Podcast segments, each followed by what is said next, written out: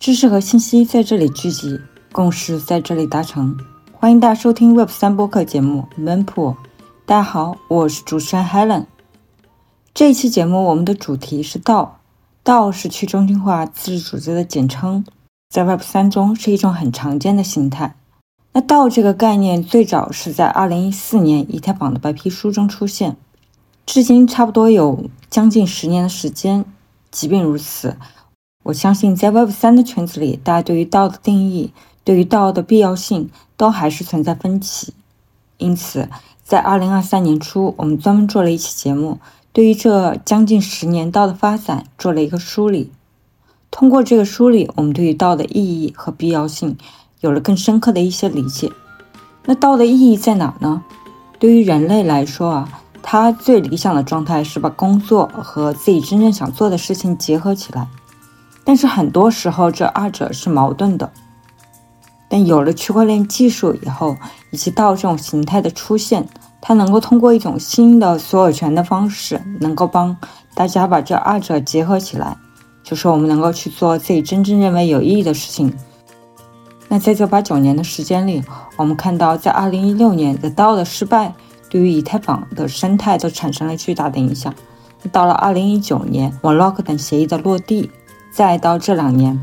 ，Bankless、FWB 等道的诞生，我们看到道一步一步在基础设施上落地，在形态上越来越多样化。那这两年，我们看到欧莱雅等大公司也把道作为公司的一个创意补充。那道确实离我们的生活越来越近，也让我们离理想的状态越来越近。所以这一期节目，我们请到对海外道很有研究的王超，请他来聊一聊他对道的理解和参与。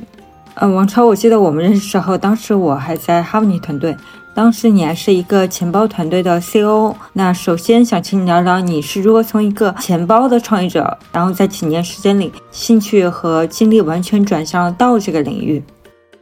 大概两年半前，当时身体有些状况，然后我希望休息一段，所以就出来。呃，出来以后就想看看一些新的东西，有哪些好玩的可以搞一搞。道呢，当然也讲了好多年了，从二零一三一四年最早 DAC 啊，然后道这个概念就开始出来。呃，到以太坊启动的时候就有了道这个项目，中间沉寂了很多年。到我看的时候，二零二零年，哎，发现好像这个生态又慢慢在起来了。那我就去看为什么起来，然后大家在做什么样的事儿。这样一看就觉得，哎，好像是蛮有意思的，因为这里边有很多。呃，非常创新的项目，也有很多很好玩的人，大家在一起去思考、去创造，这个就让我有点想起来，我上网应该是在九八年开始上网，那时候实际上，呃，很多形态都非常原始，尤其是有很多 BBS 耳熟能详的，后来四通立方出了很多这种互联网的这些 founder，那时候呢，你看这些 founder，大家都还是在一个论坛里面聊聊有的没的，对吧？大家每人都很穷，但是大家很开心。我其实真的是在道这个领域里边去这些 Discord 找到了这样一个感觉，就觉得让我眼前一亮，就觉得这个氛围非常好，就进来玩一玩，所以就开始很具体的去研究和参与到。但是后来现在我不太敢说研究了，是因为越参与就觉得这里边我没搞明的事情太多啊。那我我做钱包这么多年，这么多年其实我见到的绝大部分人在这个行业里边，或者说在这个空间里边。啊，要么就是投机者，要么就是投资者，当然还有一些当然就直接是来骗的，对吧？这也很多。啊，创新者肯定是有啊，这也是这个行业为什么还能够呃继续发展的原因。但是，所以这是一个应该说是混杂着贪婪、混杂着欲望，也混杂着很多很棒的创新和对未来的思考的一个一个圈子。那道呢，是我觉得至少在两年多前嘛，那时候，呃，他离钱还非常远，比较单纯。所以当时我觉得他可能是这个圈子里边最干净的一部分，也是最有趣的一部分，所以我就把精力投了过来。那接下来想请你给大家聊一聊你对道的定义。我觉得道这个形态虽然出现了很多年，但是又不断的在演化，所以大家对这个基本的概念，我觉得还是存在一些分歧。道呢就是三个词，叫去中心化自治组织，啊，decentralized autonomous organization。我们首先看它的定义啊，它首先是个组织嘛。那什么是组织？组织其实很清晰嘛，就是组织是啊有一个明确的目标，它才能够被叫做组织。那如果说我们拉了一个聊天群，它肯定不是组织，因为我们没有很具体的要推进的目标，我们更没有去实现目标的方式嘛。那 autonomous 呢？它这里边其实有两层含义。一层含义是叫自我治理，就我们说，我们中国当然是一个主权国家，主权国家就代表我们的国家是可以自我治理的，我们不是谁的殖民地，对不对？如果说你是有一个宗主国呀什么的，那其实你并不是一个完全自治的国家，因为你要听上面宗主国的意见，对吧？所以这是 autonomous 的一层含义啊。当然，它还有另外一层含义是叫呃自主运行。我们说自动驾驶系统实际上是一个典型的 autonomous system。如果说我们已经实现了高级别的自动驾驶，理想状态应该就我上了车以后，我输入我的目的地，中间我不管了，我去睡觉去了，对吧？到的时候它它叫我，就是它是指一个系统能够 carried on without outside control，也就是说在没有外界控制的情况下能够持续运行。所以实际上 DAO 的最早的这个 A 实际上是指这个，是指它能够在没有外界干涉或者控制的情况下能够持续的自主运行。不管它运行的是什么逻辑，可能是做一个市场，可能是做一个其他的一个什么东西。呃，那 D 是什么？Decentralized，Decentralized 当然就是一个去中心化的网络。最早其实它指的不是说到参与的人员来自全球各地，它实现了地理的去中心化。它指的是说我们这样的一个 autonomous organization 是要被一个去中心化的网络所保护的。我们现在其实围绕着到。呃，其中一个很大的争议就是 autonomous 嘛，就是什么是真正的 autonomous？最早大家对道的理解，或者是说对道的期望，因为我我们在 Web 三这个圈子里面，肯定是希望能够实现一些呃我们理想的这些去中心化 permissionless、trustless。以这样的一个角度来说呢，最早其实 Vitalik 当时在以太坊白皮书里面，其实是对道有过一些自己的定义的，非常明确的定义了 DAO 和 DO。他说：“那么 DAO 和 DO 最核心的一个区别就是，DAO 呢能够通过一套代码、一个共识算法，能够在不受人员干涉的情况下持续的运行，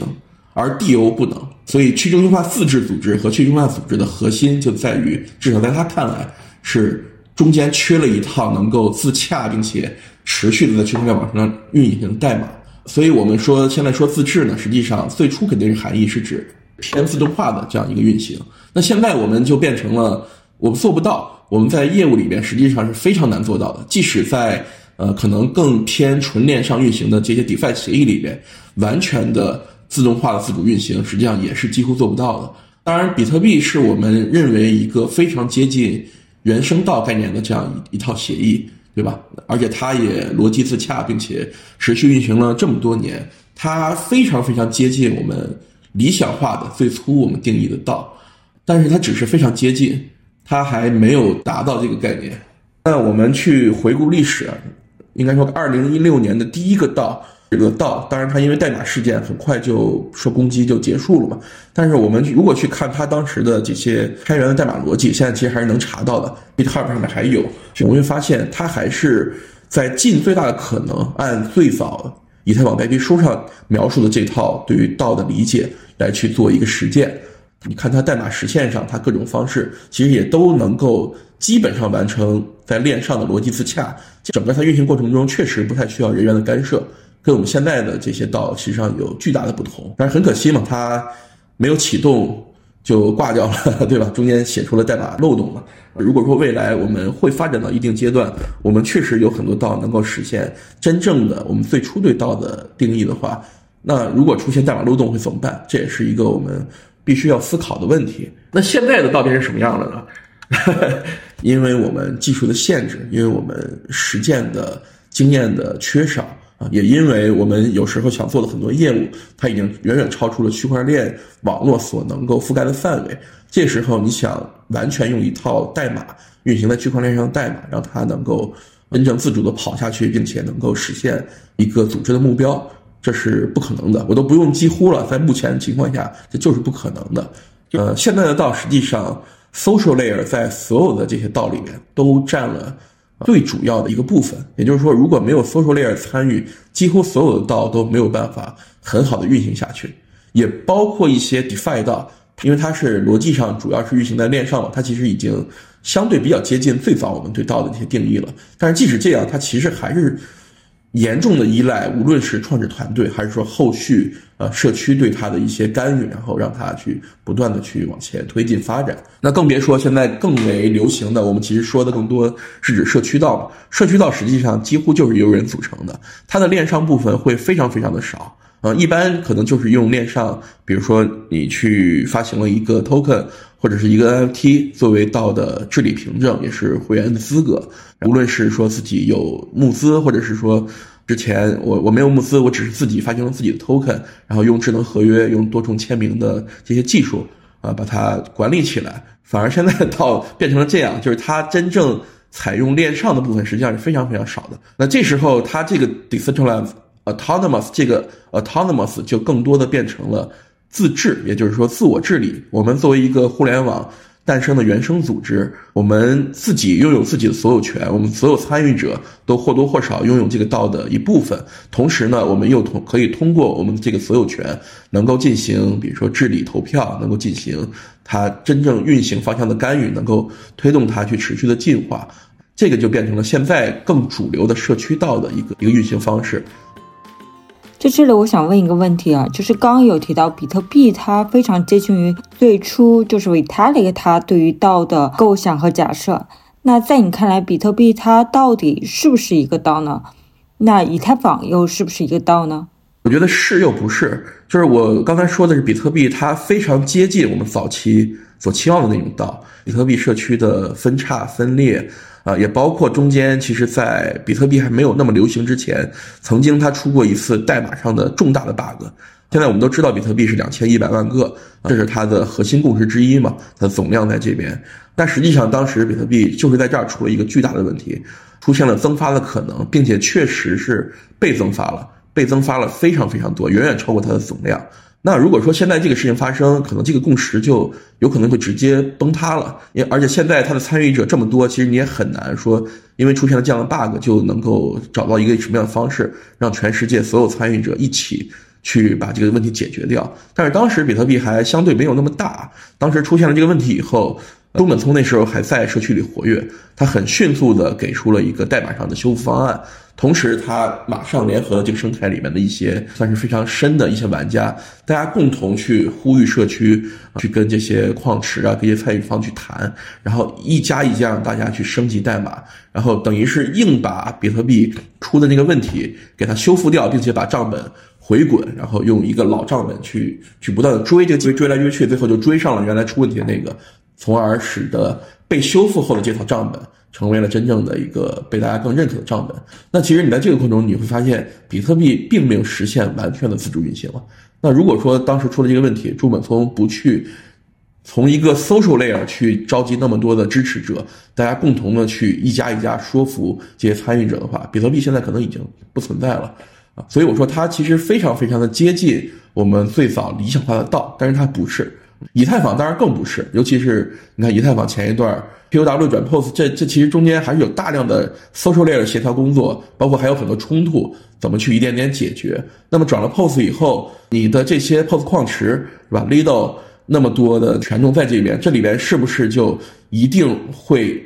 不被外界所干涉，这个我觉得其实也是个问号，对吧？它还是设计了很多 social layer 的工作。那这时候实际上，它其实就和我们理想化的百分之百把 social layer 去它的干扰去剔除掉的这样一个状态就不符合了嘛？但是它还是很接近我们理想化的道，对吧？那比特币可能是百分之九十九点五啊，以太坊可能是多少？百分之九十九、百分之九十八点五，这个就这个不能量化，就是我只是用这个做做对比去做一个说明。刚刚提到 Vitalik，他最早在以太坊的白皮书里提出到这种组织形态。那我还想考一考古，就是说在 Vitalik 之前，有人提出类似的形态吗？或者说到这种形态，它是受到什么样思潮的影响？呃，这段历史实际上我并没有去特别认真的去考古过。EUF 的 CTO，我们叫他 BM 嘛。他应该是比那个维塔利克更早，就曾经在杂志上提出过，杂志还是论坛啊，记不清了，提出过 DAC 的概念。DAC 就是那个 C 就是 company 还是 corporation，反正就是说去中心化自治公司提出这个概念，但是他没有展开啊，并没有特别详细的去往下继续很深的去聊这个东西，甚至是在更早的时候，就像六七十年代那时候曾经有全球概览嘛。The Whole world Category，那是最早的一一套，应该说在在文化层上对全世界影响都非常大的杂志。那个时候呢，其实一些思潮就已经和现在的这些这个主权个人啊，包括一些这个自治的组织什么的，有很大的一个一个接近了。很明确的开始把这个东西提出来，并且希望去实施的。目前我看到的应该就是从 BM 提出 DAC 到 Vitalik 提出 DAO，然后 D O 并且在一套白皮书里面明确是写了一章嘛，给给到这个东西，然后并且给了一些代码示范。在之后就是大家真正开始实践了。那接下来想请你给大家梳理一下这几年几个比较有代表性的道。就说某一个道它的出现，它可能代表了道这种组织形态它的发展和演变。比如说，二零一六年的 The DAO，它可能是第一个比较有代表性、比较有影响力的道，对吧？当时其实大家对他还真的是挺大期望的，甚至 The DAO 的发起发起团队啊都没有预料到他们能够有这么大的影响力，因为那个团队叫 Slotted，是一个德国的一个团队，这个创始人。本身也是以太坊的创始团队之一，叫首席沟通官。然后这个概念呢，确实是我觉得迎合了大家对于未来的一个期望，觉得道嘛，威神提出来了，但是好像没人做。现在突然发现，呃，被提出了这样一个投资道。虽然说后来我发现出了一些代码的 bug，但是整体的实现其实现在看来，其实还是有很多可圈可点的地方的。你想想，那是二零一六年，对吧？那已经是对吧？七年前的事情了。所以在这种情况下，他就爆掉了。他也进行了 ICO，当时应该是募集到了一千多万个以太坊。这个我们现在看，这是一个不可想象的一个数字。他拿到现在，这就已经是一个跟 H 六 C 啊，跟这些大的投资机构比是完全不输的一个一定体量。就是这么一个方案嘛，就是如果你投资 ICO，你就会成为这个投资机构的合伙人之一嘛，LP。然后大家会通过一套。方式能够去提出 proposal，比如说我们应该去投什么项目，怎么样去投，最后这项目的收益又怎么回来，这是它的基础的业务逻辑。但是它在整个这个财务管理这代码上面呢，出现了一个漏洞，被黑客发现了，黑客就进行了攻击嘛，并且从里边应该是。拿出了三百多万的以太坊。当然，这个漏洞被攻击的那一刻，有一个叫 Griffin 的一个哥们儿，现在他很有名，他做了很多道的项目。那个时候，他其实就带领着这个白帽军团开始和黑客争夺资产，对吧？就是把还没被撸的资产争取拿回来，然后再还给社区。所以他还是成功的拯救了当时智能合约里存的以太坊的绝大部分。被黑客撸走是三百多万。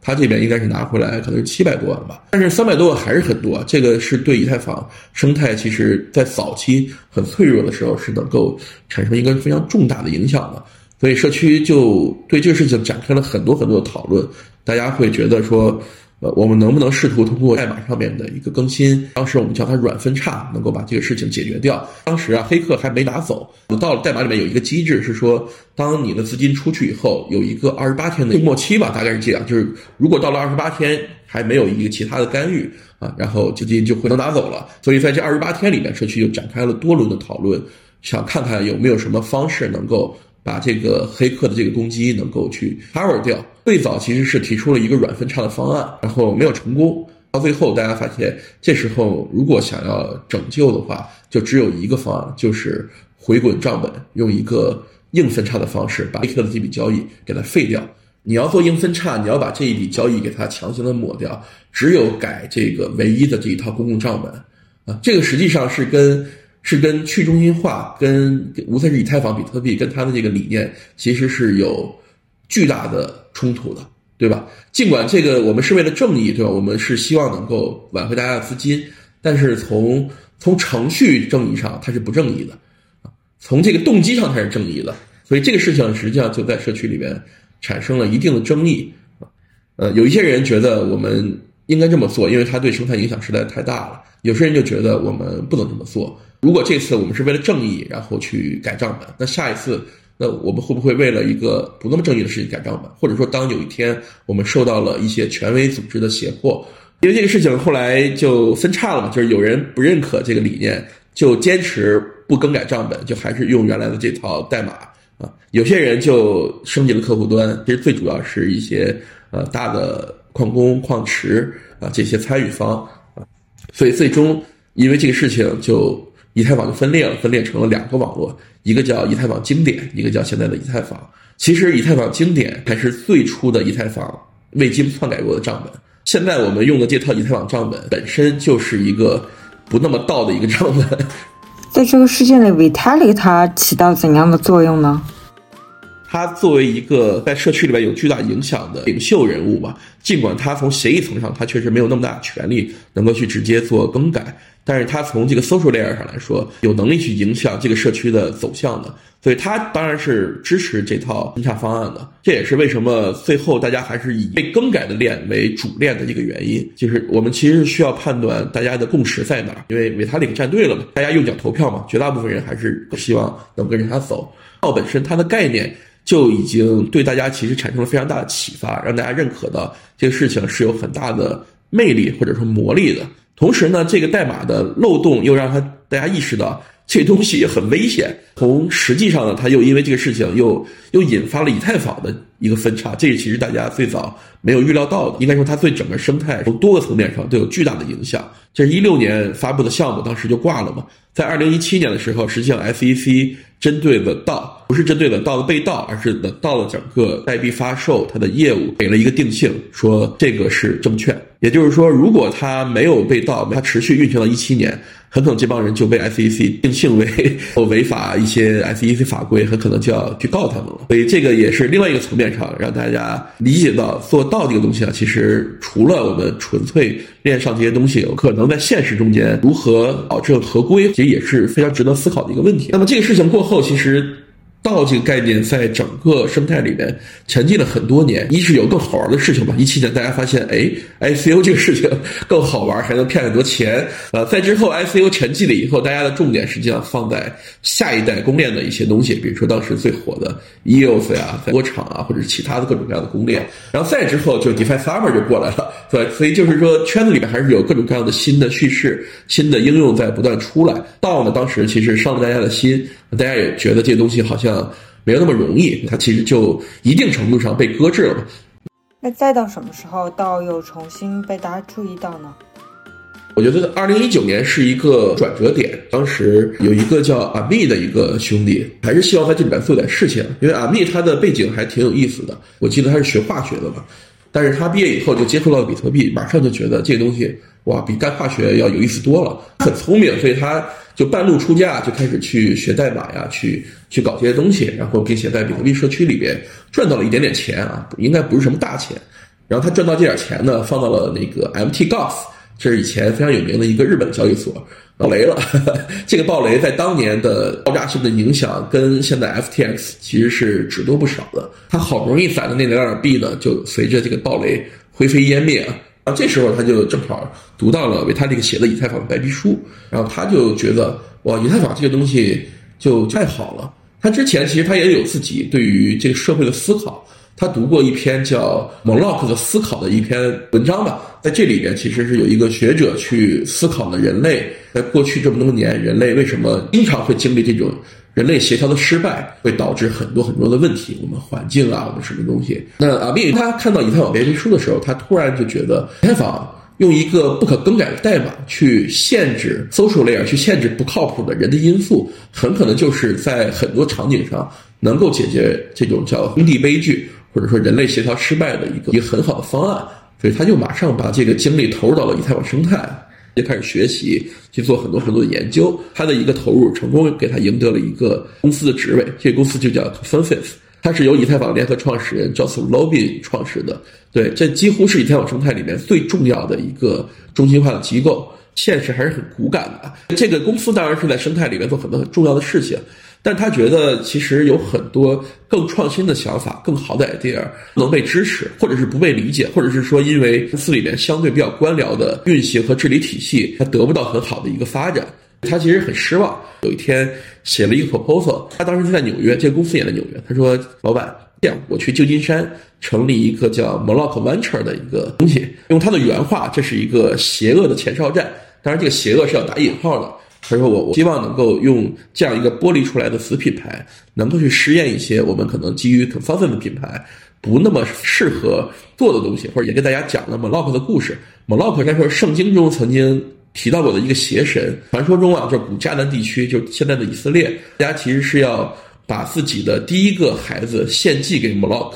然后来换取整个族群的安全的。这是一个非常恐怖的传说和一个习俗。阿密就讲这个故事，意思是说，我们其实要更多尝试一些东西，我们要试图解决协调问题啊，巴拉巴拉讲了一堆嘛。他就给老板说：“你给我两百万美金，然后再给我配几个开发，我就去旧金山干这个。”老板说：“这是一个很好的笑话。”然后就等于是没有同意。大概一个月之后，他就提出离职，就离开了 Consensus。提出离职以后，他先做了一个项目，自己也搞了个 ICO，发了个币，做的也不怎么样。那么在二零一九年的时候，他可能是觉得，无论是基础设施，还是说大家对于道的需求进一步的上升了，所以在这种情况下，他就希望能够自己去创造一个道，并且写一个用来发起道的协议。这个协议就叫 Block 协议。摩洛克协议用一套特别简单的代码去实现了资助类型的道需要的最基本的功能。这个协议的第一版代码只有四百四十行，因为阿密的理念就是说，越复杂它就越可能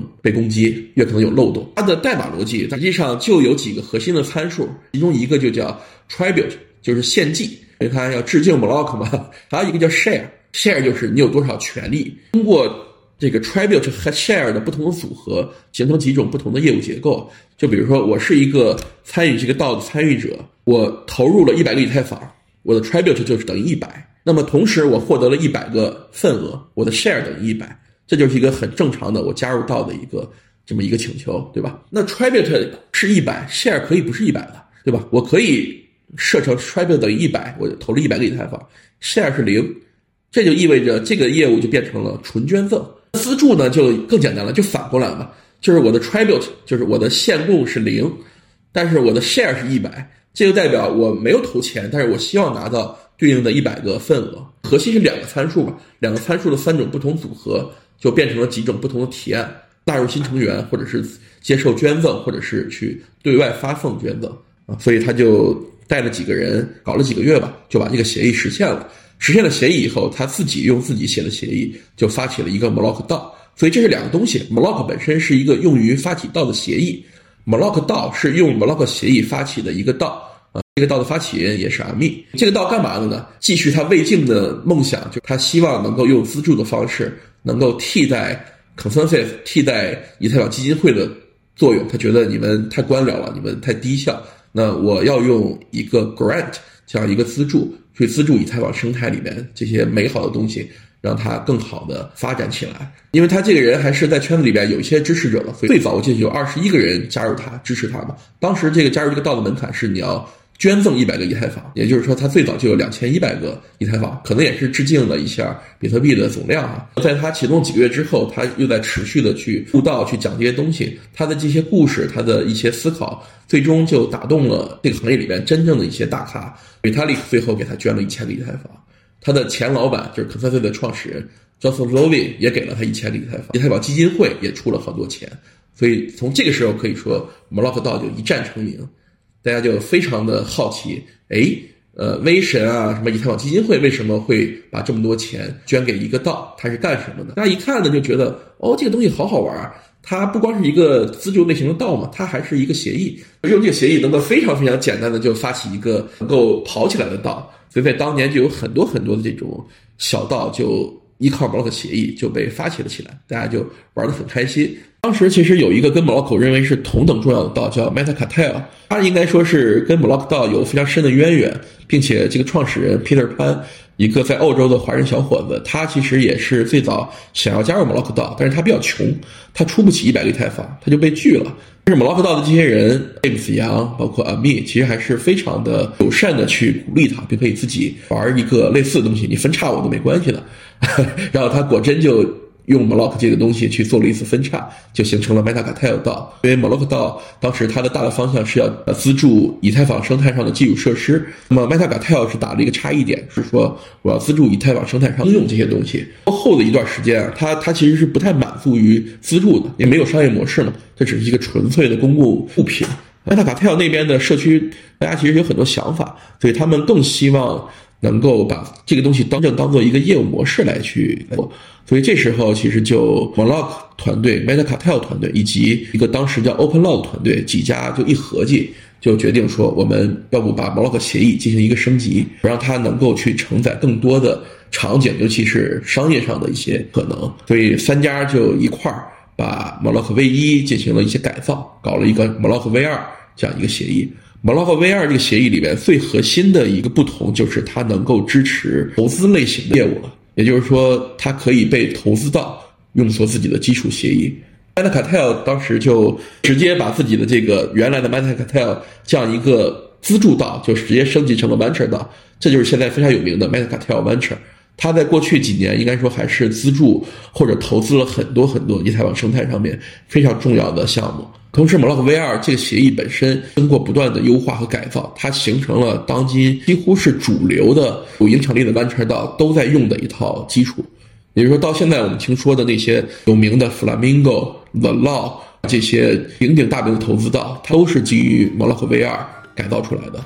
那我想讨论一个问题，就是从二零一六年的 The DAO 再到二零一九年的 Moloch 以及 m a t c a t e l 这三四年的时间里，DAO 的形态它发生怎样的变化呢？你这个问题还真把我问住了。道我觉得是设计的还比较有自己一套逻辑嘛。到了 Moloch，实际上它跟 The DAO 从业务逻辑、从代码的这个实现上，其实是完全不能比的。它就是足够的简单，然后好用。为什么它没有考虑回报？我觉得阿密不是没有考虑过。他其实在一次访谈里面，我听他讲过，他不知道怎么解决合规问题。我做这个资助，我不会违规吧？对吧？这最简单的。而且做资助本身其实已经满足了他最初的愿望，就这是 m o l o c V 一，所以他追求的是简单。到了 V 二就就发现那 Grant 这一个场景实际上不够用嘛，所以大家就把它努力的让它能够支撑更多的这商业上的可能性。当你要做商业的时候，合规就是摆在你面前一个。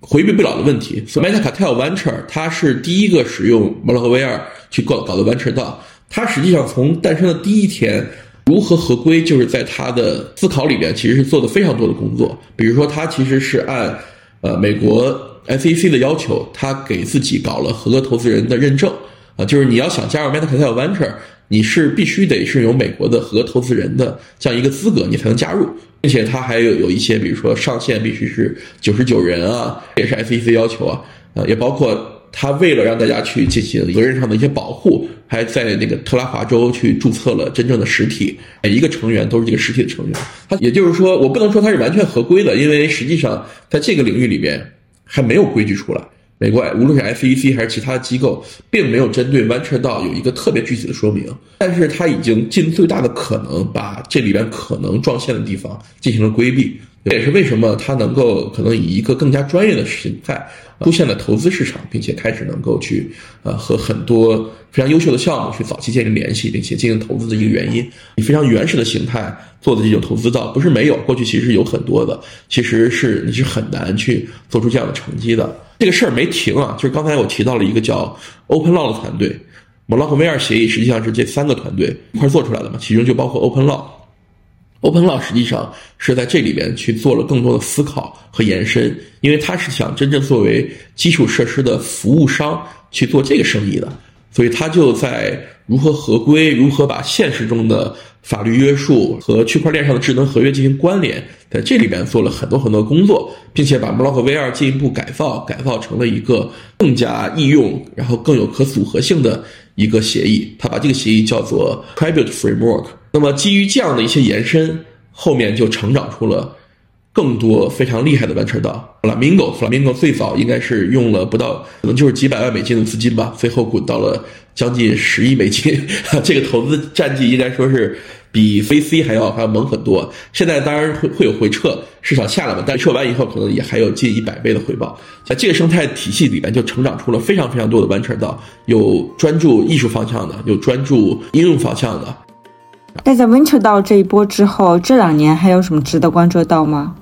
？Bankless 它算一个对吧？这两年就这个道概念，因为整个流行开来了嘛，典型的道就太多了。这里边我觉得 Bankless 道一定是一个非常有标志性的一个道，因为它的启动过程跟之前几乎任何的道都不一样，它实现了几乎完全的去中心化，并且还做得非常好。Bankless 道是一个非常社区化的一个道。Unclave 嘛，叫去银行或者无银行，所以这个道的理念，它是希望在世界上推动一个所谓的无银行运动啊。所谓的无银行，我们可以理解为就是在某一些国家地区，实际上这个银行系统是非常的黑暗的，非常腐败；或者在有一些发展很差的国家，比如说在非洲很多国家，实际上银行对民众的 cover 是非常不够的。Unclave 道实际上是希望能够在这些呃没有很好的被现代金融体系所服务的民众里面。去用区块链，尤其是区块链上面的 DeFi 啊这些金融基础设施，让他们去能够得到一些金融服务。它的起源是跟一个叫 Bankless 媒体是高度相关的。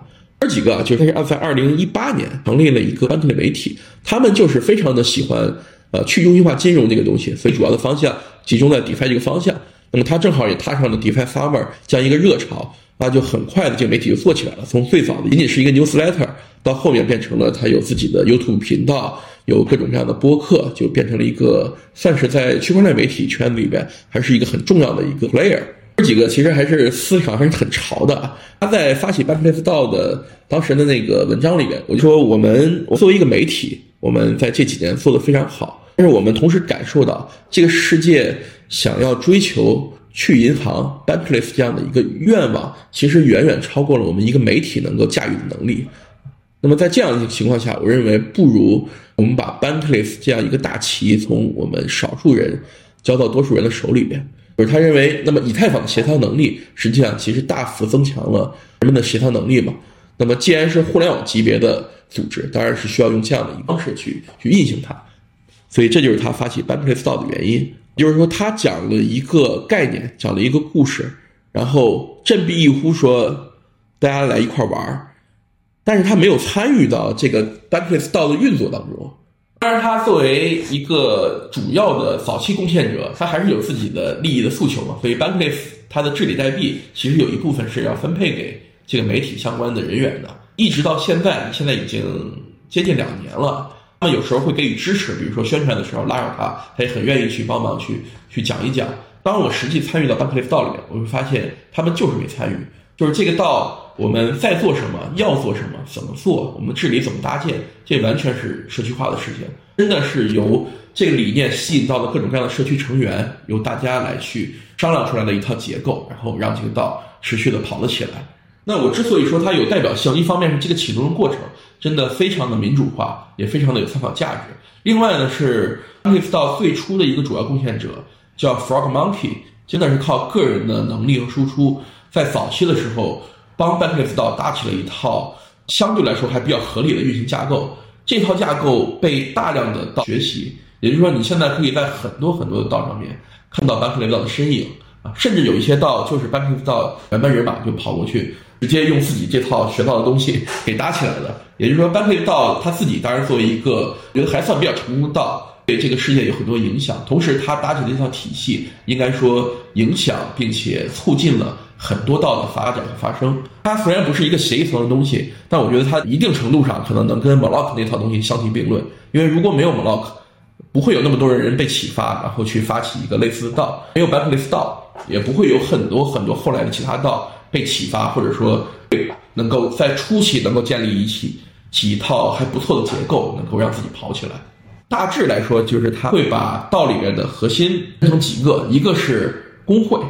啊，一个是项目。工会是指资源池，也就是说，对于某些理念或者说某些技能有有特长的人，然后聚集的地方。比如说 Bankless 道里面有法律工会。法律工会里面是真的有一帮法学 JD，包括法律工会曾经的协调人是 Ego，他是意大利某个大学的法学教授啊，也就是说每一个不同职能工会里面确实是聚集了一些很专业的人员。那么工会的人员聚集了以后干嘛呢？这时候就是要项目，项目是指什么呢？项目是指能够对道的使命产生正向积极影响的一个事情，并且是一个可持续性的一个事情。你比如说今天我们搞一场。Twitter Space 那个不叫一个项目，对吧？那只是我们日常运营的一部分。但如果说我们把一个，比如说 Twitter Space 搞成一个日常系列，那么这个系列是教第三世界国家的人如何使用 DeFi，那么它可能持续一年，那这可能就算一个项目。r a n k i n s t 就由社区自发的成立了，大概到现在为止，可能已经有上百个了，这边的项目。那项目你是肯定是需要资源投入吧？这时候，一方面人力资源，你就是要去各工会去去争取，看你这样的一个项目哎，电影能够吸引到哪些工会成员，如果大家觉得好玩儿，就加进来。那这时候你还需要吸引资金的支持，这时候他又有一个叫拨款委员会的一个架构，然后去进行共识的这些，应该是共识的识别，其中通过这样的机制，把资金分配到一些项目的发起人手上，让他去进行这个项目。那最终通过一个一个项目推动整个 Bankless 到愿景的实现，大概是这样一个方案。但是实际上真正运作过程中，你想想它能够组织出来，Discord 里面是其实有几万人的，但是真正我观察，呃，有一定参与度的贡献者差不多在一千人左右。那么要把这个东西很好组织起来，其实是非常困难的。有两个核心的理念，就 Bankless 到第一个理念是说，呃，我需要创造一个机制，能够把最好的 idea 放到社区的聚光灯下。帮助这个 idea 变成 action，让它能真正开始去工作啊。第二个核心的理念是说，我需要创造一个机制，当 idea 要变成 action 的时候，我需要让它能够在社区里边尽可能方便的去协调资源。所以，其实你看 b a n k e s t 尽管他提出了一个使命，说我们是要为三十个国家的 b a n k e s 做一些推动嘛，但实际上他自己没有发起任何一个项目。到的最核心管理团队没有提出一个说我们要，比如说我们做一个播客，或者我们去搞一个教育项目，从而实现 benefit。没有，他做的一切只是创造了一个体系，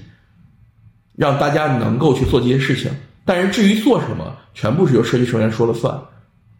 这个我我认为是一个非常先进的理念。当然，它也有它的问题嘛。当你不够强大的时候，会造成你的社区它的注意力不够聚焦啊，也会造成你的资源被分散。有好有坏嘛？我觉得这一理念是非常先进，也是值得学习的。当然，是不是能够去按这个方式去搞去？其实我觉得不同的道还是应该去思考自己不同的一个情况来去进行这个决策判断。如果说你的共识不够，你说这么敞开了搞，可能很快就散掉了。那在同一时期，除了 Bankless，还有哪些道值得说一说呢？FLB 也算是一个，FLB 是一个偏文化艺术方面的。对吧？那它的玩法就跟 Bankless 有很大的一个不同，这是两个我觉得持续运行并且非常有代表性的道。FLB 简单来说，它其实是一个社交俱乐部，有各种各样的活动，有很多的一些交流的频道，然后大家去社交去 hang out。但是这个社交俱乐部呢，它不同之处，第一是它是有用一个 token gate 来去作为这个社交俱乐部的门槛之一，另外它又是一个审核制的这么一个东西。但是它跟所有其他的 Web 三 Space 里面见到的社区也好、俱乐部也好，很大的一个不同啊，不是因为它拿到了 H 六 Z 领头的钱，不是因为它跟品牌有了一些合作，这些当然都是它的很牛的地方。没有很多 Web 三领域里面的社区或者是组织做到过这一点，FLV 做到了。但是我觉得最核心的点是因为它专注的点并不是技术，也并不是加密，它专注的是文化。他说：“我们不是一个 crypto community，我们只是一个 community，但是用到了 crypto。那未来，我觉得在道这个领域里面，其实现在已经涌现了很多这样的组织啊，就是他其实只是要做他想要做的事情，这个事情往往跟加密是不相关的，但是他是用到了加密来去做他的工具，然后去实现他要想要的一些东西。这个我觉得才是未来 Web 三。”或者是加密这个东西要走进主流的这么一个正确的方式。那钱是道的发展很重要的一个因素啊，我们能不能总结一下，就是在大部分道里面，它的钱是如何流转的呢？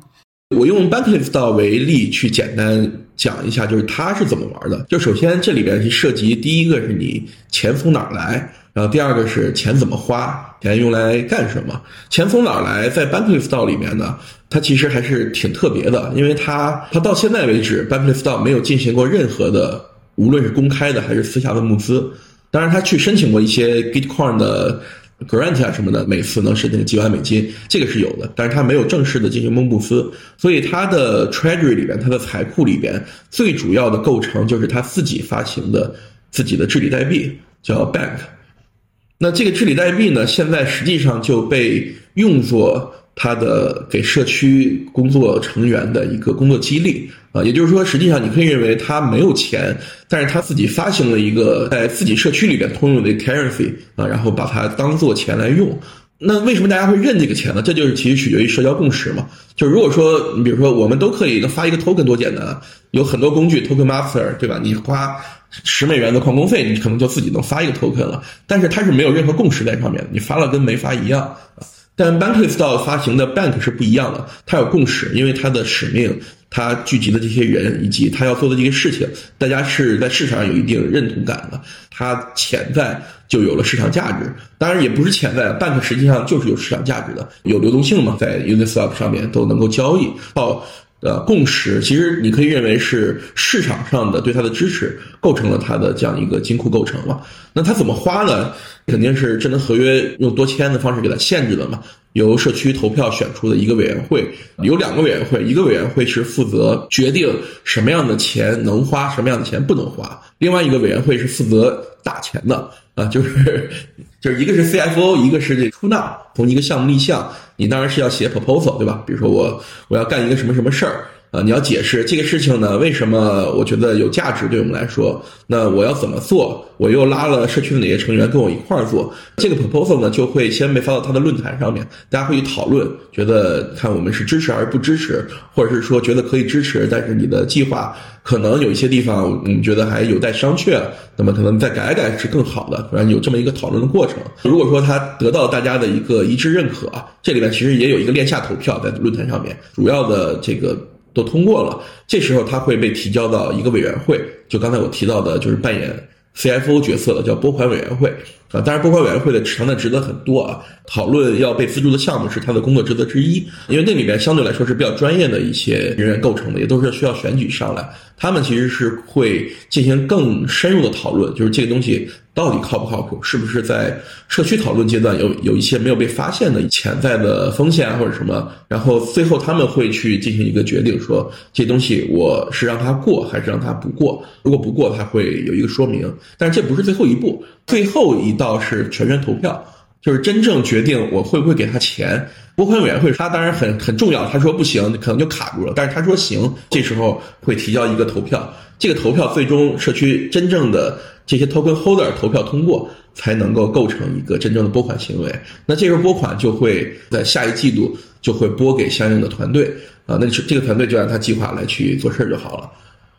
就是大概是这么一个过程。但是这里边这个钱怎么花，实际上 Bankless DAO 是有一个非常非常细的一些一些细则，并且花钱的方式也不只是这个给项目拨款的一个方式。整个 compensation 还是非常的复杂，同时也算是一个比较有效的一个东西。绝大部分的项目制的道，其实都是按这样的一个类似的玩法来去决定一个项目啊能不能获得大家的共识，能不能去得到资助，然后怎么去推进。那还有另外一种，这些道，比如它有一个非常明确的目标，有一个叫 Air 道，它是做航空方方向的，就是它的目标是要做垂直起降的飞行器。并且去构建一个一个类似 Air Taxi 的网络，就是空中的滴滴啊。这个目标当然很远啊，能不能成这个就不评论了。我觉得大概可能会挂，但是它这个方式我觉得还是非常创新的，而且也有共识。这时候你会发现，其实它的目标因为很聚焦嘛，这时候我们不需要，我们也可能没有那么多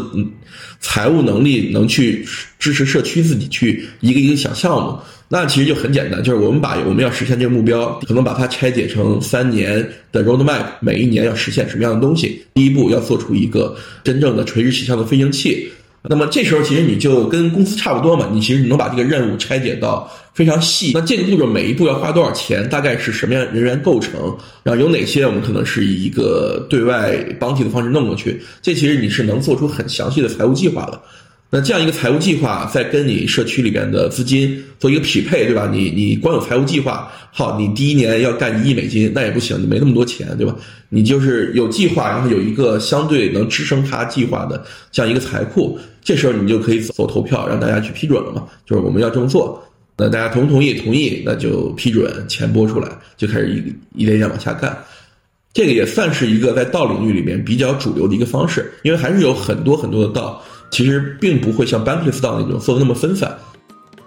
那这里有一个问题，就是说道的财库怎么去维持一个可持续性发展呢？如何能够保证有钱不断的回到财库来呢？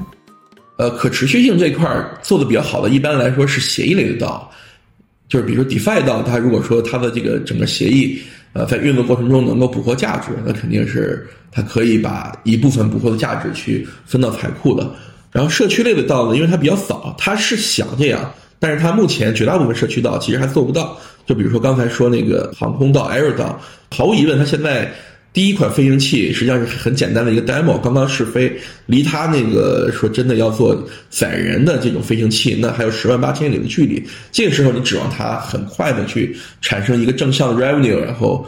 在开完成本以后再把这个钱回到财库，这是不太现实的。你要给他时间，他如果能活下去，十年之后他可能能做到。呃，班克斯他是有，就是他，你看他这么多项目了嘛，有一些项目，比如说是能成功自己做了一些 NFT 的发售，可能就会把一部分的钱就回到社区的 treasury 里面。包括 Bankless 到还做了一个叫 Bankless Consulting，以一个偏社区化的方式做的 consulting firm，然后对外提供服务。那么当然提供服务，他对外收钱，他希望 cover 自己的成本。那如果说 cover 成本以后还有盈余，这个盈余部分就会回到道的 treasury 里边，给到反反补资金。呃，设计是这么设计的，但是现在它的业务量也不大，所以它目前来说，我觉得应该算勉强做到了收支平衡。也就是 Bankless Consulting 现在已经结束了靠 Bankless 道去资助的阶段，它能够自己活下去了。你刚刚也提到公司，那我觉得这里有个问题就有必要探讨一下。嗯，公司这种商业组织形态，它经过上百年的发展，其实是非常成熟的，在完成一个任务上、达到一个商业目标上，效率是非常高的。那到目前来看，其实在效率等等方面，其实可能要低于公司的。那我们为什么需要到呢？要说公司啊，最早科斯一九三七年好像是他发表过一篇论文嘛。叫公司的本质，The Nature of the Firm，有几个核心的点，就是第一个，他第一次非常清晰的给大家揭示了，就是说，呃，公司为什么能够存在？那其实有一个核心的观点，就是说，我们需要参与生产活动才能够去获得回报，然后才能生活。他认为只有两种情况下人们会参与生产，一种是听取公司的管理的信号，就是你老板让你去做，你就参与生产，你就去做；另外一个方式是听取。市场上的价格信号，比如说你是一个小作坊的老板，觉得这事儿你能够有更好的经济回报，你就去干了。他认为就这两种方式，呃，那大概在二零零二年吧，也就是在他发表论文大概六十多年之后，有一个经济学家叫 Bankler，当时他在耶鲁大学，现在他已经到哈佛了，发了一篇论文叫《科斯的企鹅》。这篇论文里边呢，就探讨了一个新的现象啊，就是他说在互联网出现以后啊，其实是一种新型的公司呃能够存在了。这样的公司呢，它既不听取市场上的价格信号，也不听取公司里面的管理信号，但是人们还是在参与生产。那一个非常典型的例子就是维基百科，你参与维基百科写词条，没有老板让你这么做，也没有人给你钱，这已经突破了最早科斯里边的就是对于公司和市场上的一些些定义嘛。所以，Banker 他给出了自己的解释，他说为什么人们能够去。这么干的，对吧？他说科斯的企鹅嘛，企鹅是 Linux 的 logo，所以这里边其实 Linux 也是这样这样类型的一个代表。两个核心的点，就是第一个点是，其实人们是有参与一个更大事情的这样一个内心的追求的啊，尤其是文化相关的一些事业。就是你去维基百科写写词条，你其实觉得你是在参与人类的文化事业，你内心其实是得到回报的，对吧？这是一个最底层的原因。另外一个原因就是为什么这个方式在之前没有呢？不只是因为互联网诞生了，是因为维基百科这样的一个方式啊，它其实是以消除了所有权为代价的。因为 b a n k e r 认为实施所有权是一个非常昂贵的行为，就是说在公司里边注册、呃股权设计，然后去一轮一轮募资去什么，这些其实非常复杂的，然后成本也非常高，并且很低效。我们没有找到一个很好的方式去解决一个问题，在互联网时代，既然又想干这个事情，我们就把这个东西去掉。你做维基百科，你写词条，你写再多，你也不会拥有维基百科的一部分，所以没有任何回报，也也不是因为我们要获取这些所有权或者回报为目的，我们才做这个事情。在这种情况下，你会发现这个效率突然提高了，人们。仅仅可以因为一个文化上的激励来去参与这个事情，并且还非常高效的把互联网上的陌生人组织了起来，从而生产出了一个为全人类的知识做出了巨大贡献的这样一个宝库。所以，这是 Bankler 当时对于维基百科这样一个因为互联网出现了一些新的生产模式的一个探索、一个探讨。当时在 Bankler 那篇论文里面，最后啊，他其实畅想了一个事情啊，如果我们能够建立一个类似的社区的共同财产制度，那可能这个东西就更好玩了啊，因为我们既能够让人们去自发的参与这些文化贡献，又能够去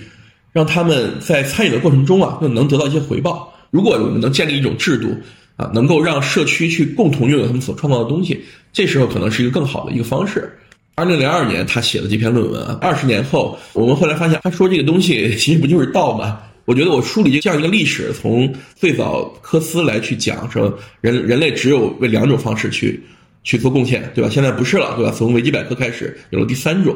那么维基百科没有解决的问题就是所有权的问题。区块链的出现让实施所有权这个事情变得无比的简单。如果你想实施所有权，你不就是最简单的方式就是你发一个 token。如果说你讲的这个事情得到大家共识，你用一个你设计好的能够体现共识的方式去实现它的持续分发，无论是比如说，呃，像那个 DeFi 挖矿，其实也算啊，在道里面可能就是工作挖矿嘛。所以其实是区块链技术给了我们能够去低成本实施所有权，并且能够高效的去协调财务、协调治理的这样一些新的能力。所以在这种情况下。道才会大规模的出现，就是说，人们内心其实就是愿意参与自己喜欢的事情，这个是我们千百年来我们作为人类，我们始终内心愿意做的事情。还想多谈一点，就是对任何组织，我们通常有两个基本的维度去判断其优劣，一个是决策的正确性，还有一个是做事情的效率。那如果从这两个维度来看，道和公司相比如何呢？它不取决于它是道还是公司，而是取决于呃你的这样一个方式，你这个运作体制能不能把最好的人找过来，然后能不能给大家一个很好的方式去参与到这些整个的过程中和创造中啊？如果能的话，那毫无疑问，它可能就会产生很好的一个决策。我目前正在参与的 AI 道嘛，它我觉得其实很典型的，因为我们 curate 到了很好的一些 AI 的 founder，包括一些对 Web 三投资领域都有自己看法的一些人。啊，如果这些人也非常积极的参与到后续的组织的运作当中呢，我相信他的这个从投资决策上来说，他应该不比任何大公司差，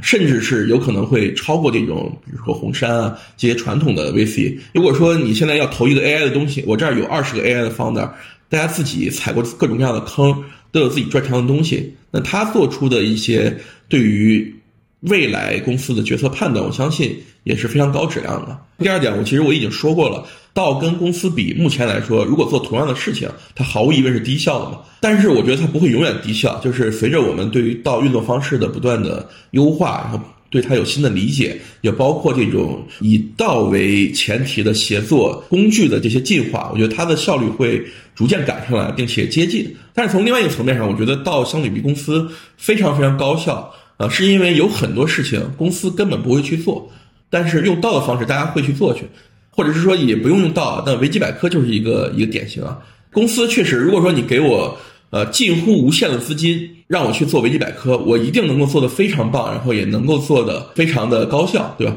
这是毫无疑问的。但是为什么在维基百科之前没有公司这么去做呢？这个时候其实它对比来说就已经不是高效低效的问题了，是零和一的问题。你是零嘛？我一做的再慢，我也是一。那这时候，其实我觉得另外一个层面上，你也可以认为是高效的。那现在在道领域里面，其实我看到大量的创新，其实都是零和一的区别。那个事儿如果让公司去做去，比道要快很多很多倍，一定是这样的。但是公司不会去做，它基于各种各样的原因，它不会去做这样的事情。那最后有一个想讨论的问题，就是说，如果说道是未来一种重要的组织形态。它因为拥有一种新的所有权的方式，能够去激发创新，能够去做一些之前公司不会做的事情。那未来大公司有可能向道去转型吗？或者说现在这些大公司它在内部有可能去培育出一些好的优质的道出来吗？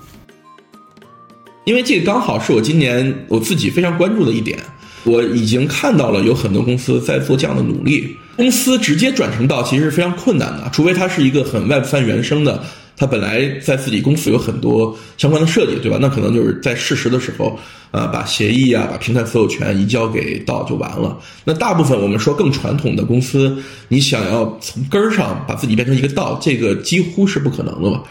你有自己的股东。你有自己的员工，你有自己各种各样的这些传统的这些玩法，他干得好好的，你你你，除非你要死掉了，你可能跟大家商量，我转一下，可能大家会同意，对吧？你正常的一个上市公司，我们把自己倒了，对吧可能明天 CEO 就被干掉了，就是短时间我觉得这很难，但是我觉得这会是一个趋势，会是以一个公司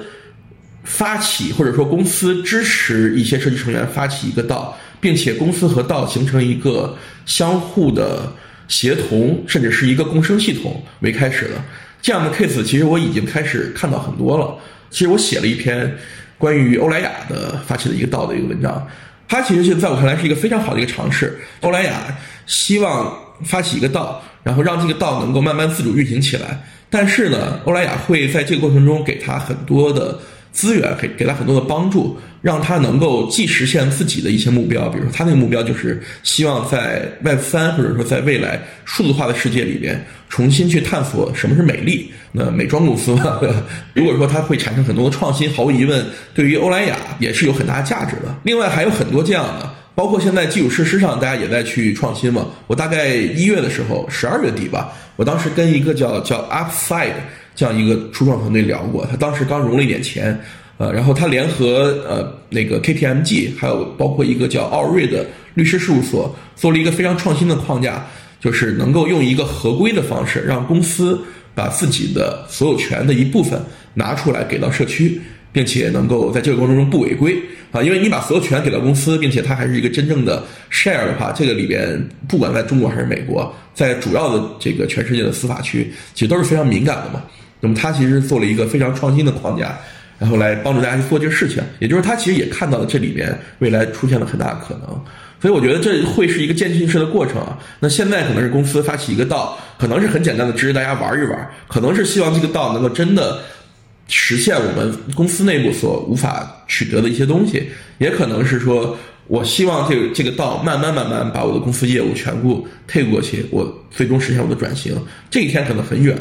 但是公司和一个道。呃，互动去玩这一天已经很近了。我我其实今年经历的一部分，确实就在看这个方向。但是这个听起来其实很不道啊，就是都都搞去中心化了，怎么还有个公司？给公司去做这样的尝试啊，其实就是第一是他希望凝聚于社区，去把认可这个事情的最忠诚的这些粉丝啊，或者是支持者，能够用一个道的方式，让大家去更好的去进行一些输出，然后我再给他支持。这时候他需要什么？比如说欧莱雅那个，他会跟每一个道成员去聊，你是谁，你为什么而来，你需要我支持你什么？你觉得有什么东西是我们可以一起做的？那其实我觉得未来可能很多公司都会做这样的事情。那如果说他真的凝聚到了社区，并且这是一帮非常好的人，而不是一帮来炒币的、来去炒图的人的话，那这里边他可能能够帮他去实现更好的创意迭代。我觉得公司作为一个我们已经探索了四百年的一个东西，应该还有非常非常长的生命周期。